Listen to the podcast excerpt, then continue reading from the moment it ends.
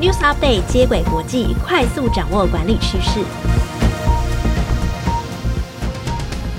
众朋友，大家好，我是经理人月刊采访编辑简玉璇，我是经理人月刊实习编辑陈田静，欢迎收听经理人 Podcast 的接轨国际。在这个单元中，编辑团队会精选国际财经管理资讯，提供导读和解析，帮助读者掌握管理趋势。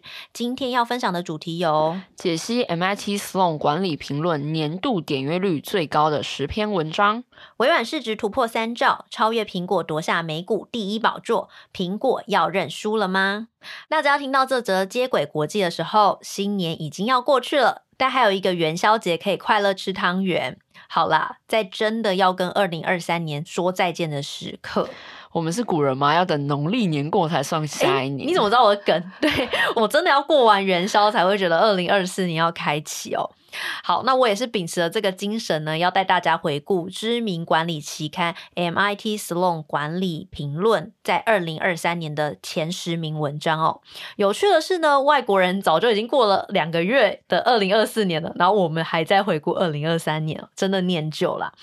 好的，从这些点阅率最高的文章呢，我们会来看看去年商管界的热门话题，还有大家都在关心哪些趋势。我个人认为呢，这些文章里面应该会有 AI 啦。毕竟呢，二零二三年呢是生成式 AI 年，还有大部分的人呢跟 ChatGPT 接触的那一年。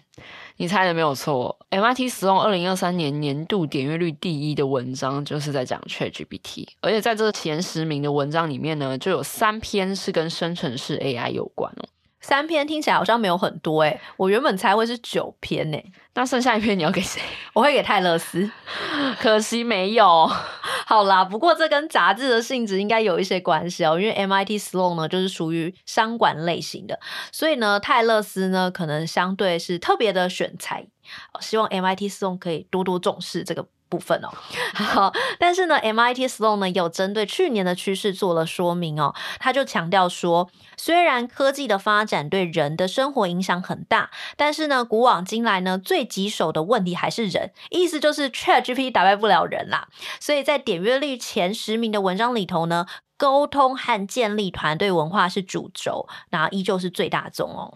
那先帮大家简单介绍一下 MIT 斯隆管理评论，它是由麻省理工 MIT 就是麻省理工，就是麻省理工的斯隆管理学院出版的一个季刊，那是首创于一九五九年，目的呢是要提供管理者。创新还有可落地实践的商业策略，杂志的内容就以研究为基础，去探讨有关于策略的领导力、创新以及可持续性的商业模式的主题哦。那我们今天会先为大家重点介绍点阅率前五的文章，再公布剩下的六到十名。好，就不吊大家的胃口了。第一名的热门文章标题是“透过 ChatGPT 拟定策略时学到的三个教训”。那作者呢，是华威商学院的策略管理教授克里斯钦史塔德勒，以及作家马丁瑞夫斯。因为他们是策略领域的专家嘛，就很好奇 ChatGPT 在制作商业策略的 level 跟人类专家相比有没有不一样，所以他们就进行了一系列的实验。而这一点呢，我想很多听众在 ChatGPT 一出来的时候，也有做过类似的实验哦。我那时候呢，也有让 ChatGPT 帮我下标，然后来看看他做的事情跟真正的编辑有什么不一样。然后后来就发现，你不过就尔尔而已嘛。好了，我自肥哦。不过呢，我想这篇文章呢，会得到点阅率第一的原因，应该是大家对于 AI 跟人的较量感到好奇哦。至于在制定策略上面，ChatGPT 的表现跟人的表现有什么不同呢？哦，就是这篇文章讲的重点，还有三个发现。第一个发现是，ChatGPT 不大可能会产出人类无法提出的想法，原因是生成式的 AI 资料库来自于网络，网络的资料来自于人类，所以 AI Two 的内容也不会超越人类的智力。不过呢，AI 能够在很短的时间内给你过去需要花大量时间收集的资讯，这就帮助很多工作减少人力成本。所以，只要人类的想法比 AI 更新哦，我们就赢了。这就是一个求职、求创新、不求怪的时代。就这也让我想到，就是难怪呃，我们上一集在讲 Think 50，那么多思想家在研究创业创新。好，那希望听众朋友有兴趣的话呢，赶快去听哦，上一集很精彩。但你要听完这一集再去听我们上一集哦，因为我们现在要问一个追星的提问，就是你以为人类永远会赢吗？就是答案是不一定哦，因为未来如果强 AI 被研发出来后，人类的创新能力可能就不再重要了。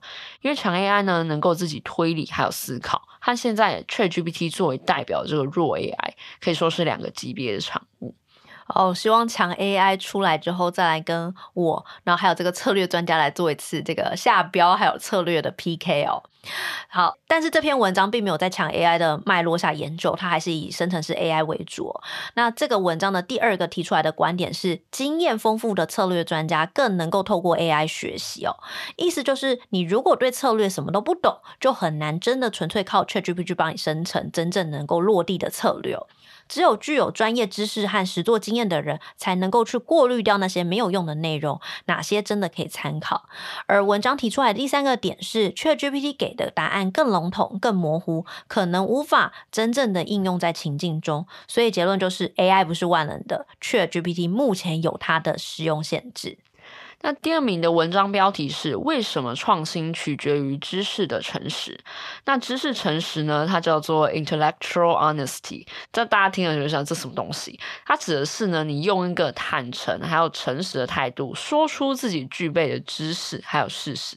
你不会刻意的去省略或者是扭曲这个资讯，你就可以转一个弯，其实它意思就不一样。你也不会特别偏袒任何一种观点。那这篇文章的作者就包括《创新者的 DNA》这本畅销书作者 Jeff Dyer。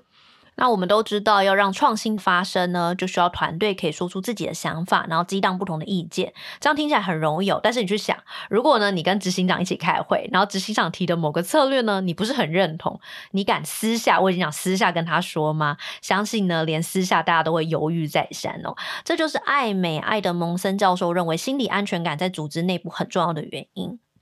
但是光有心理安全感是还不够的，因为心理安全感是鼓励大家说出他们的观点，但大家可能会顾忌说，哎，我要考虑到团队的和谐啊，我要减少批评别人，所以我就不愿意把我看到的真相、我知道的事实说得很清楚，因为你很怕这些说出口的批评会伤害到同仁的心，让大家反而不敢说话。所以呢，文章就强调，创新是需要心理安全以及知识上的诚实，两者是缺一不可的。作者就指出呢，过度强调其中一个，可能都会导致这个团团队没有办法创新。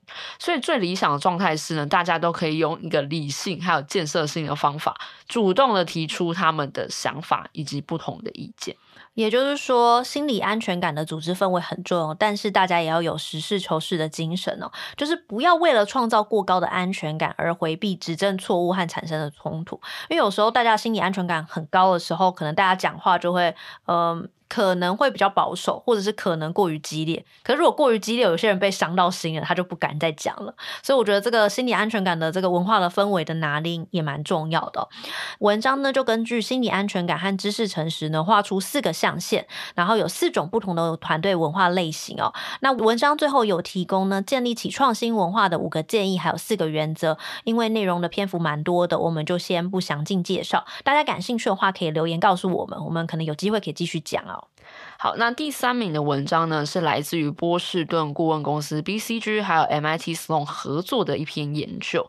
那它的主题是讨论，在越来越多 AI 工具出现之后，企业应该要关注负责任 AI 的这个议题。那负责任 AI，RAI 指的就是企业在开发或是使用人工智慧的时候，你应该要确保它的应用是符合道德的伦理，并且要重视使用者的权益，比如说个人资料的保护，以及你生成内容是否有种族歧视、性别歧视的问题等。但我觉得这篇文章是很适合给要发展 AI 的企业来参考，那应该可以说是所有企业。好，接着呢，第四名的文章呢，则适合给领导者看哦，就在讨论呢，主管跟员工之间的 one-on-one 面谈的重要性哦。大家可别小看 one-on-one 的力量哦，就是员工满意度调查平台 Humu 的调查就指出呢，组织如果缺乏员工与主管 one-on-one 的机会，就可能会导致员工的离职率上升，甚至降低生产力哦。通常呢，与主管 one-on-one 都是为了绩效面谈。那这篇文章呢，也提供五个 one-on-one 更有效的方法。第一个呢是。是增加 one-on-one 的频率，第二个是对焦双方在会议中的期望和目标。比方说，主管可以事前的问员工想讨论哪些事情，或者希望会议可以带来哪些效果。第三个呢，就是要共同制定议程。第四个呢，就要专注结果而非过程。这就代表 one-on-one 做出来的结论必须要有效果的。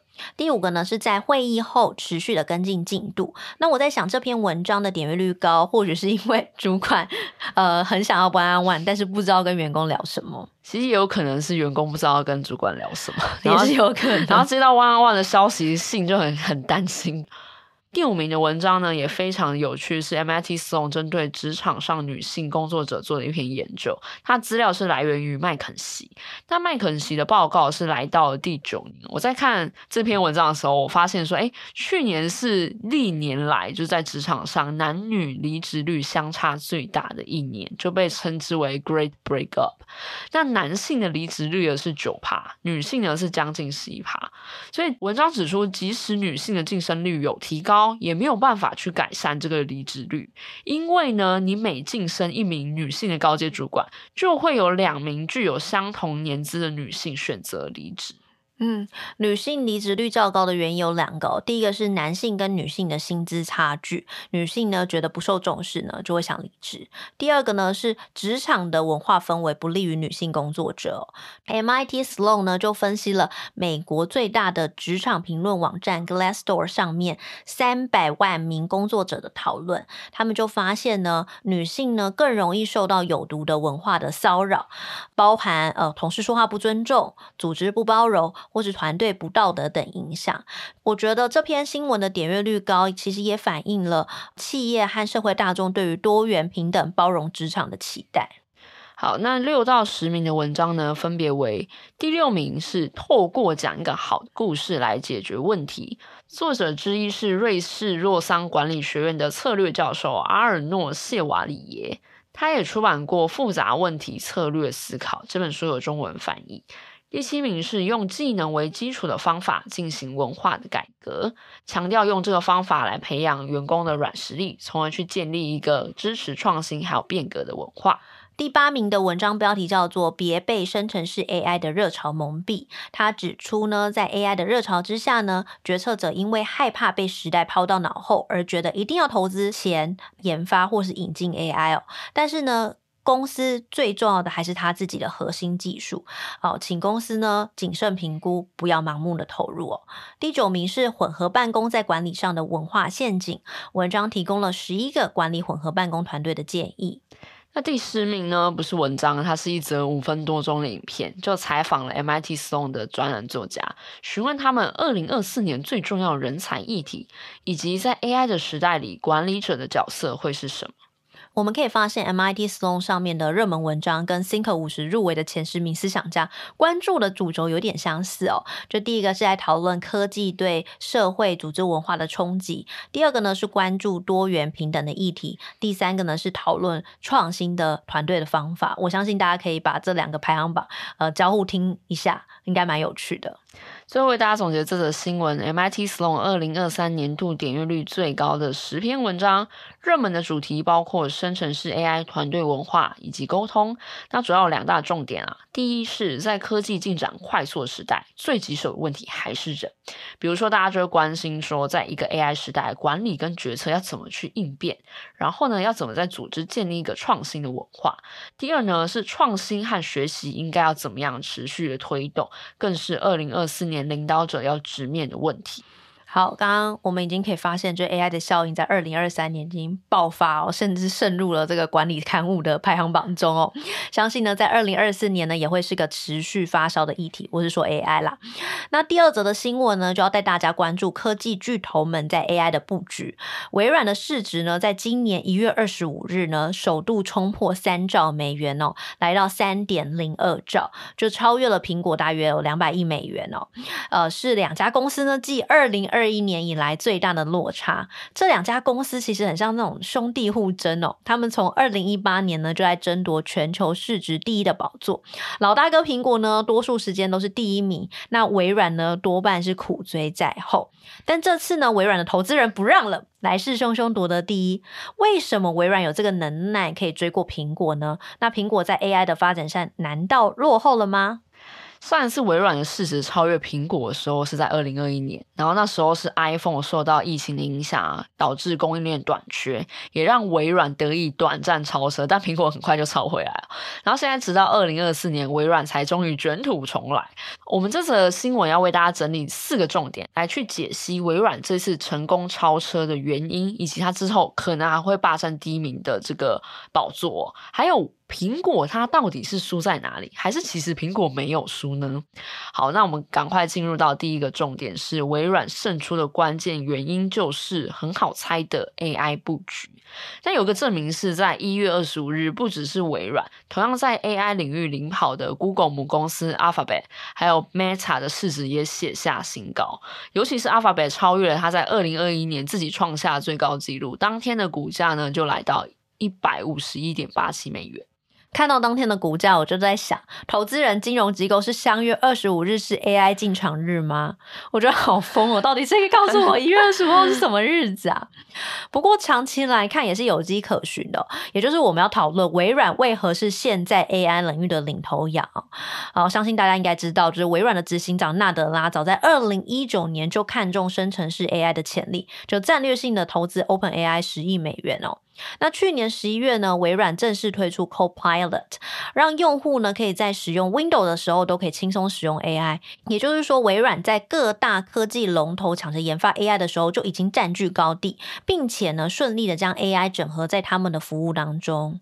根据路透社的报道，微软在二零二三年的股价上涨了将近五十七 percent，然后在今年的一月呢，也已经上涨了七 percent 哦，并且市值成功的突破三兆美元的大关。就是呢，微软被看好能够借着 AI 的这个机会，在云端运算上面和 Alphabet 以及亚马逊竞争。简单来说呢，就是微软对 AI 的这个超前部署，是他们市值超越苹果的原因啦。从另外一个角度来想，苹果市值为什么会滑落，屈居第二呢？这就是我们要带大家来看的第二个重点哦。苹果市值下降有两个原因，第一个，iPhone 的市场需求缩水。大家要知道，iPhone 占苹果的总营收将近五成。彭博社呢就援引 Jeff Ray 分析师的数据，指出 iPhone 在主要市场，也就是中国大陆的需求大跌，销售量呢较前一年相比呢跌了三十 percent，而华为呢卷土重来，让苹果呢。在中国的优势消失，而且不仅仅是中国市场哦，智慧型手机呢，作为一个成熟市场，在全球的上升空间也越来越小了。那第二个关键原因在于，苹果的 AI 研发进度上面远远落后于它的竞争对手，像是微软有 ChatGPT，Google 有 Bard，或是最新的 Gemini，但是苹果好像什么都没有。就根据彭博社的报道，苹果的高层其实自己也认为他们可能是错过了 AI 的良机，而他们甚至在二零二三年的 WWDC 开发者大会上面都没有给出什么发展 AI 的承诺。就算大家以前觉得好像很厉害的 Siri，现在在 ChatGPT 的衬托下，好像也显得笨笨的，然后功能也蛮有限。哇，Siri，你输给 ChatGPT 了，怎么办？好，我等等来问问看我的 Siri 他怎么想哦。不过呢，苹果有把他们股价超标的希望呢，寄托在美国时间二月二号发售的 Vision Pro，哦，希望它可以带来一些改变。那这边也跟听众朋友补充一下，因为这集呢是提前录音，所以大家还是看一下股价的变化。不过呢，瑞银呢就预测 Vision Pro 的销售对苹果二零二四年的每股收益呢，相对来说无关紧要，因为 Vision Pro 又不是 iPhone。好，这这段是我加的啦。好啦，那因为大家都在冲 AI，其实苹果不是没有看见，他们已经着手开发自己的 Apple GPT，这也是一个大型语言模型哦。但是呢，它会用到比起 ChatGPT 三点五更加庞大的结构，这也是我们今天要讲的第三个重点，就是苹果它有可能在 AI 的领域上后来居上吗？其实相对于其他的竞争对手，苹果有它的优势哦。根据摩根士坦利的数据，苹果在全球共有二十亿个 iOS 的装置，已经卖出二十亿个哦，然后也有十二亿个 iOS 的使用者。但这些装置所收集的个人的资料，都可以让苹果用于 AI 的开发。而且呢，即将上市的 Vision Pro，虽然大家都很不看好，但它其实也具备很优秀的空间运算能力。所以呢，苹果它完整的 iOS 生态系，也让它可以说是有最适合开发 AI 的土壤。这就是。苹果没有真正输掉的原因啊！果粉别灰心，品牌力就是它的竞争力。大哥没有输，好哦。CNBC 也是这样子，也是站在大哥没有输的立场这样子分析的哦。CNBC 呢，甚至大胆的预测，二零二四年苹果呢有可能成为 AI 界的黑马。如果苹果成功的把 AI 整合进 iOS 的系统，iPhone 的需求就会再攀高峰。有趣的是，AI 变现对微软来说相对困难，像现在 ChatGPT 如果要收费，大家就会改改叫。但是呢，对苹果来说不是问题，他们可以把功能整合进 iPhone、Mac，然后再把这些装置价格提高就好了。嗯，这就来到我们想跟大家提醒的第四个重点：走得慢的苹果反而会在 AI 的赛局上胜出，因为他们更加的重视隐私权还有各自的保护。彭博社的专栏作家马克·古尔曼就点出啊。苹果内部呢，其实在要不要用使用者的个资去训练 AI 上面产生了分歧，这有可能就是他们在研发 AI 慢半拍的原因啦。但我自己看到这一则新闻的时候，我觉得是很值得慢下来思考啊。就你快速去研发 AI，是不是更爱苹果了？没有，不要乱讲。好，就是你快速去研发 AI，就是你就会漏洞一堆，像 ChatGPT 现在这样，你就会最后就会可能自食恶果。所以在去年十二月初啊，Google DeepMind 就找到了 ChatGPT 的漏洞，他们就让它不断的去重复一个词，就可能我现在就一直输苹果苹果苹果，然后就像一个咒语一样，但是就让 ChatGPT 吐出了很多很多机密个子。虽然现在这个 bug 已经修复，大家去下周已经没用，但这也让很多人开始去质疑说，我把资料喂给 AI 是不是明智的选择？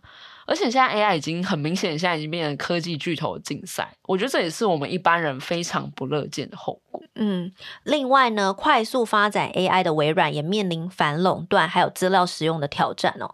根据中央社报道呢，欧盟以及德国反垄断的监管机构，还有美国联邦贸易委员会，已经评估微软与 OpenAI 结盟是否有损竞争行为。欧盟调查对象除了微软，也包含 Google 的执行长皮蔡和 OpenAI 哦，还有纽约约时报呢，也针对 OpenAI 未经许可使用他们的文章训练 AI 来正式提出控告。我真的很希望 AI 的监管机构可以尽早出现，就像是之前拜习会谈的那样，赶快的推进，让这些科技巨头可以有所忌惮哦。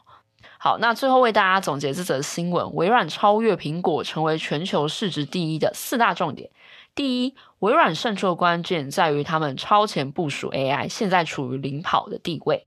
第二，苹果棋差一注的原因是 iPhone 的市场需求放缓，以及 AI 研发的速度落后。第三，外媒指出，苹果有望凭借他们在垂直整合以及生态系的优势，在 AI 的领域后来居上。第四，走得慢的苹果反而可能会在 AI 的赛局上胜出，因为他们可能更重视隐私权以及各自的保护。